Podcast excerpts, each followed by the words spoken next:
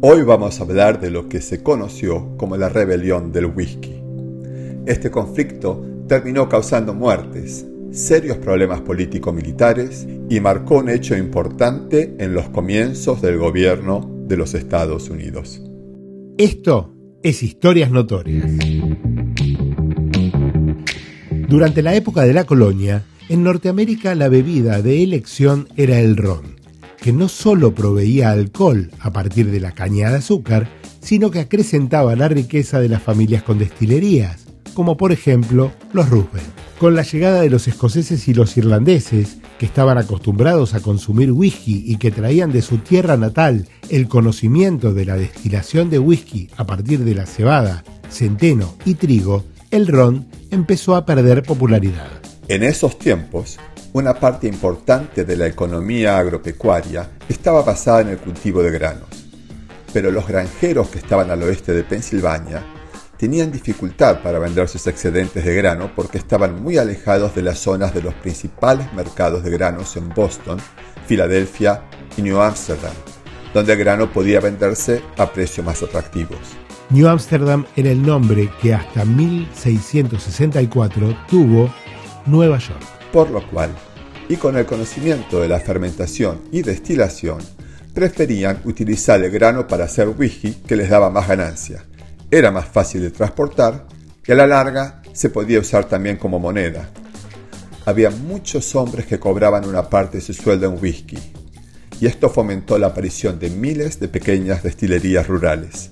Las primeras destilerías rurales de whisky aparecieron en Maryland, Virginia y Pensilvania.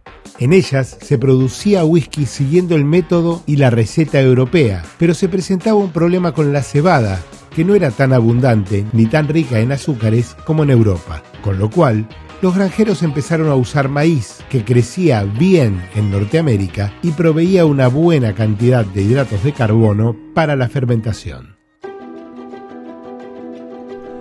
Luego de la guerra de la Revolución contra Inglaterra, la nueva nación tenía muchas deudas y el primer presidente, George Washington, dispuso en 1791 un impuesto a las bebidas alcohólicas para juntar fondos y poder enfrentar los compromisos financieros. Si bien el impuesto afectaba todas las bebidas alcohólicas, por ser el whisky la de mayor volumen, se lo conoció popularmente como el impuesto al whisky.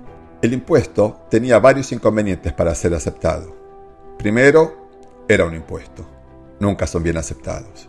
Segundo, afectaba más a los granjeros que estaban al oeste, ya que ellos dependían más del whisky para mantener el valor de sus cosechas. Y tercero, afectaba con 6 centavos por galón a las grandes destilerías, pero con 9 centavos por galón a las destilerías rurales pequeñas. Es decir, que los granjeros pagaban un 50% más que las grandes destilerías. Además, las grandes destilerías podían pagar anualmente, pero las pequeñas destilerías rurales debían hacer varios pagos en efectivo. Cabe destacar que Washington era dueño de una gran destilería. Para los granjeros del oeste de Pensilvania, la producción de whisky no era solo una forma de darle valor agregado a sus cosechas, sino que el whisky era más fácil de transportar, lo que reducía el costo de llevar el producto hacia el este a través de las montañas, mejorando el margen de ganancia.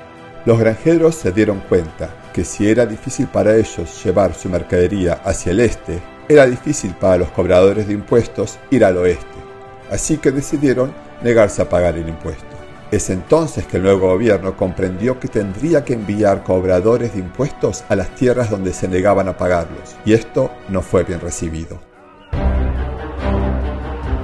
En 1791, un cobrador de impuestos fue atacado por granjeros opuestos al pago.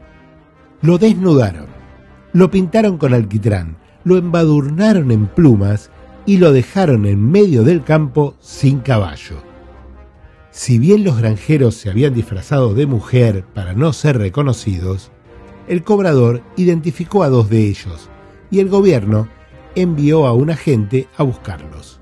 Este agente del gobierno también sufrió agresiones y lo encontraron atado a un árbol, vivo pero en muy mal estado. Estos altercados siguieron por años.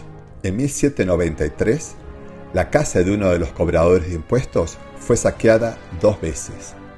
En 1794, una serie de incidentes hizo que un grupo de insurrectos ataquen a dos cobradores de impuestos, que por suerte salieron ilesos. Pero el día siguiente, unos 700 granjeros se presentaron en la casa de uno de ellos a pedir que destruya las citaciones que les había mandado por incumplimientos impositivos. Esto terminó mal. Hubo disparos, algunos soldados vinieron en ayuda de los cobradores y se generaron incidentes, en los cuales murió uno de los insurrectos. La multitud enardecida quemó la casa del cobrador, el establo y las barracas de los esclavos. La rebelión empezó a tomar fuerza y George Washington recibió informes que hablaban de un posible movimiento de 7.000 insurrectos camino a Pittsburgh. Tengamos en cuenta que estos granjeros eran ex soldados que habían luchado en la revolución, eran experimentados y no temían a los enfrentamientos armados. Washington decidió presentarse con 12.000 soldados para contener la situación. Para cuando las tropas entraron en Pensilvania del Oeste, los insurrectos se habían replegado, porque nadie quería una confrontación, pero los impuestos igual no se pagaron. Algunos insurrectos fueron encarcelados, pero finalmente Washington terminó perdonándolos. Muchos de estos granjeros se trasladaron aún más hacia el oeste, donde había tierras cuya jurisdicción no estaba bien definida. Estas tierras tenían más cultivos de maíz, y esto terminó afectando la mezcla de ingredientes en la producción de whisky. Al oeste de Kentucky había un pueblo llamado Bourbon, en honor a la familia real de los Borbones, ya que ellos habían prestado cierta ayuda a los revolucionarios de las colonias para separarse de Inglaterra. Para comprender la diferencia entre el whisky y el bourbon, le preguntamos a nuestras amigas Euge Hartig y Sole McGinley Avilés de arroba Minas Whisky y nos contaron que Hoy en día, un whisky para ser llamado bourbon debe ser elaborado en Estados Unidos, en cualquier parte del territorio. El 95% del bourbon viene de Kentucky, es por eso que las o los más puristas lo atribuyen a ese lugar o lo toman como referencia directa, pero se puede hacer en cualquier lado. Su fermentación se da a partir de una mezcla que contiene no menos de un 51% de maíz y después otros granos como el centeno, la cebada, el trigo. Su añejamiento será en barriles de roble americano nuevos, los cuales deben de estar carbonizados o tostados por dentro. Y este detalle, dependiendo de su nivel, porque hay tres tipos de tostado, tres niveles de intensidad, van a aportar al bourbon aromas y descriptores característicos. El bourbon debe embotellarse con una graduación de no menos del 40% y para ajustar esa graduación o a modo aditivo se puede agregar agua u otro bourbon. No se agrega ningún colorante a diferencia de por ejemplo el scotch donde está permitido adicionar el colorante E150 que es un colorante a base de caramelo que lo que hace es equilibrar las notas de color. Otro dato importante es que no hay tiempo mínimo de añejamiento. Siempre que sean barriles nuevos de roble americano, unos días alcanzan para que este whisky sea llamado bourbon. Si la etiqueta de la bebida dice straight bourbon, significa que se añejó de 2 a 4 años por lo menos. Si esto no es así o no se cumple, se debería de declarar la edad. Recordemos, todos los bourbon son whiskies, si cumplen con estas condiciones, pero no todos los whiskies son bourbon. Con el tiempo, el impuesto al whisky se pagó regularmente y el whisky insignia de los Estados Unidos terminó llevando el nombre de una casa real que apoyó a la revolución de la colonia. La familia de los Borbones todavía existe. El actual rey de España, Felipe de Borbón, nació en 1968. Cuatro años antes, en 1964, el Congreso de los Estados Unidos designó al Bourbon como una bebida exclusiva de los Estados Unidos, dando así nacimiento a esta denominación de origen. Soy Daniel Pombo. Y yo, Pablo Toronto. Y esto es Historias Notorias.